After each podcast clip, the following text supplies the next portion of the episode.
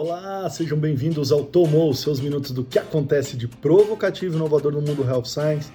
Eu sou Paulo Crepaldi, você já sabe, encontra o nosso conteúdo no IGTV, YouTube, arroba Paulo Crepaldi, ou lá no podcast Vioral em áudio, tudo que eu falo aqui, cito, você encontra com o link no meu site. Fala, gente, agora é chorar e esperar até setembro para a nova temporada da NFL, mas enquanto isso temos NBA, Utah Jazz fazendo uma bela temporada com Donovan Mitchell e o meu San Antonio Spurs. Os números não estão ruins, mas eu acho muito difícil ter um time competitivo para conseguir chegar numa final. Então, os playoffs ok, mas eu duvido que a gente passe ainda. O time é muito novo, muito jogador novo.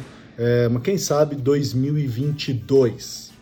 Vamos lá, o Wanderman Thompson lançou o que eles falam do dicionário é, das terminologias de 2021.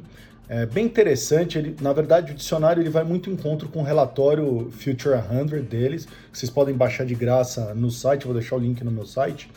Mas é, dois, na verdade duas definições me chamaram muita atenção que eu acho que encaixam com a indústria farmacêutica atual momento que a gente vive, tá? A primeira definição é chamada Metaverse, que não tem nada a ver com Spider-Man, o conceito sim, mas o é, que, que é? Você ter a possibilidade de criar eventos imersivos. Eu estou falando nisso porque eu estou vendo as convenções de venda, a gente começou a discutir educação médica continuada, é, e eu não estou vendo isso acontecer nem nas convenções, não estou vendo isso acontecer na educação médica continuada que é você fazer uma mistura de tudo. Mistura do físico com o virtual, com realidade aumentada, é, com um único objetivo que é socializar. Porque se você perguntar para as pessoas o que, que, era legal daquele evento, era o social.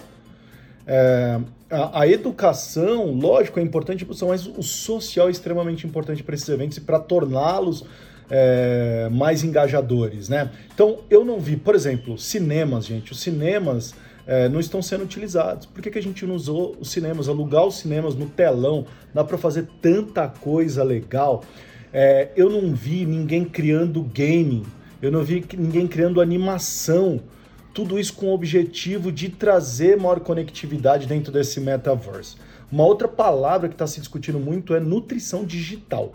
Digital Nutrition. O que, que é a nutrição digital? Paulo, é comer bytes é basicamente isso, você comer gigabytes e bytes de informação, mas o que se fala agora é como a informação, o conteúdo digital pode ser nocivo à nossa saúde. Então, o que você está consumindo, lendo, assistindo, pode ser nocivo com esse tanto de fake news, é, de informação negativa, é, pessimismo, e aí começa a se discutir esse ramo é, que busca entregar conteúdos que possam alavancar é, alguns neurotransmissores para regular suas emoções e o seu bem-estar. Então, muito interessante. É, Lembre-se, o link do restante está lá no meu site para vocês darem uma olhada. O grupo de medicina diagnóstica Pardini realizou um voo de teste drone, acho que foi no dia 11, é, para o seu novo projeto, esse projeto em parceria com a Speedboard Aero, que é a que detém os drones, que é o seguinte, eles querem garantir agilidade no processo, é, no processamento dos exames, né? É, e principalmente na entrega de resultados. Então, talvez a utilização do drone pode facilitar. Então, uma coleta numa instituição, numa clínica, levar essa coleta para os laboratórios da Pardini para agilizar isso. Então é muito interessante esse tipo de tecnologia.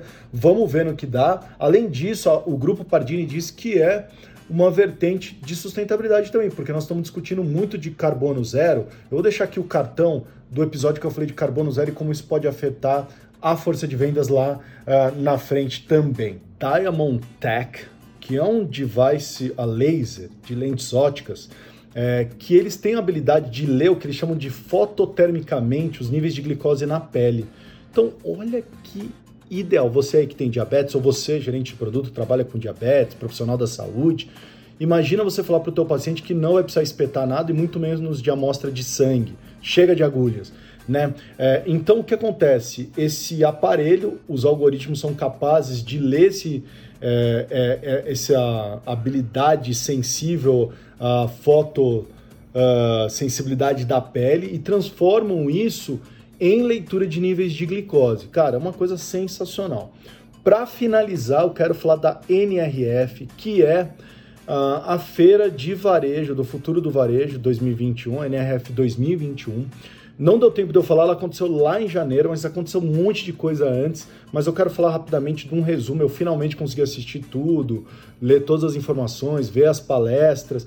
É, e eu peguei alguns dados específicos, insights para a gente discutir refletir aqui. Eu quero começar com alguns dados da Nielsen e Ipsos de outros institutos que falam que são 7 milhões de novos consumidores digitais nos primeiros seis meses de 2020. Ou seja, são pessoas virgens que não consumiam digitalmente passaram a consumir. 41 milhões de consumidores digitais brasileiros até a metade do ano passado. E 57% deles, tá? É, desses brasileiros dizem que compram mais online agora do que compravam antigamente. Então você vai, você vê a importância da uh, do e-commerce uh, no mundo, principalmente para o varejo, tá? Então imagina as farmácias aí que tem faturado é, e isso faz o quê? Muda por completo a jornada do consumidor. Então, como você olha o paciente, muda completamente. Muda o papel do varejo, da loja física, do ambiente online. Tudo isso precisa ser discutido. Você precisa analisar isso de novo. Né? Qual que é o papel da tua promotora lá no ambiente físico? Qual que é o papel de enxergar o PDV? como que você pode entrar nessa jornada digital. A pergunta que eu te faço é isso: como você está entrando na jornada digital? Porque na física você sabe muito bem. É, outra coisa, um outro dado que eu vi da Accenture diz que 83% dos brasileiros utilizam o WhatsApp em alguma parte dessa jornada de compra. Tá? Então, olha só outra coisa, a importância do WhatsApp para o consumidor brasileiro no e-commerce. Né? Então, é um outro canal que a gente precisa é, tomar cuidado e principalmente, quando eu falo cuidado é atenção, tá? Que eu preciso tomar cuidado é o que, que está acontecendo ali, como que eu faço para analisar esses dados, o que, que eu estou fazendo para engajar no WhatsApp também.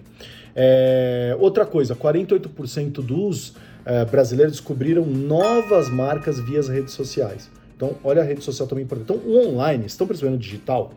A importância do digital até para você descobrir novas marcas. Como é que você está fazendo para que ele descubra a sua marca nessas redes sociais, já que eles estão olhando isso. Esse é um estudo da Oracle, tá? Então é mais um dado importante.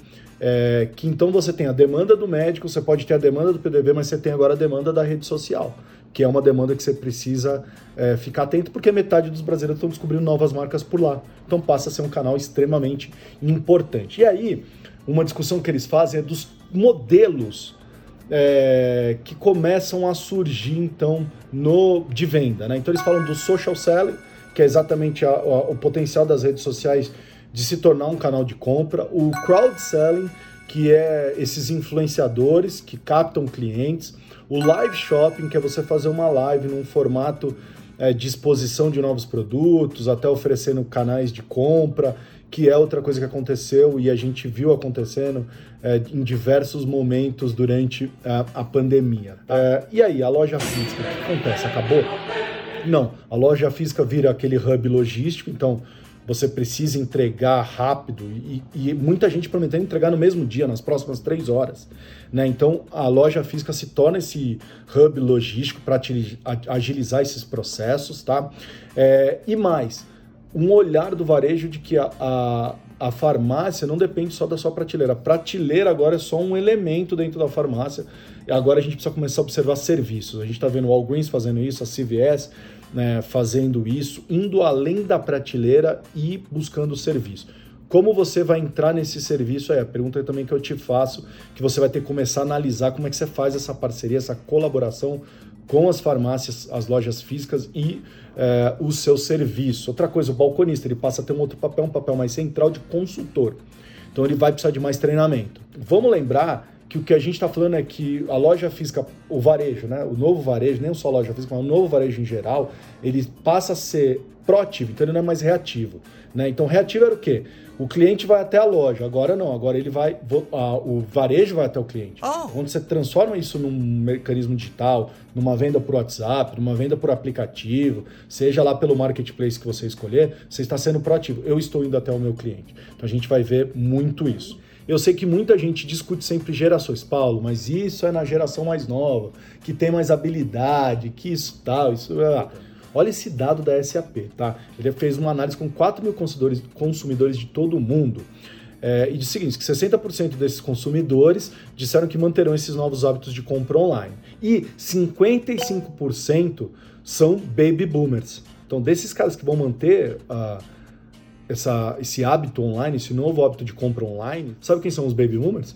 Aqueles nascidos em 1946 até 1964. Aquela geração que você fala que não é digital, que não entende nada, que demora para entrar, então acaba esse ceticismo porque não está acontecendo isso. Principalmente, gente, com a chegada da tecnologia 5G, que vai mudar a experiência, vai envolver o mobile muito mais. Então, o varejo, a loja física precisa ter acesso ao mobile, a, a conexão mobile, loja online, lá na hora que você estiver fazendo sua pesquisa, é, por experiência. Então, você, gerente de produto, precisa pensar nas experiências mobile que você vai oferecer dentro do varejo físico para esse cara utilizar o mobile, já que o 5G vai facilitar isso demais, tá?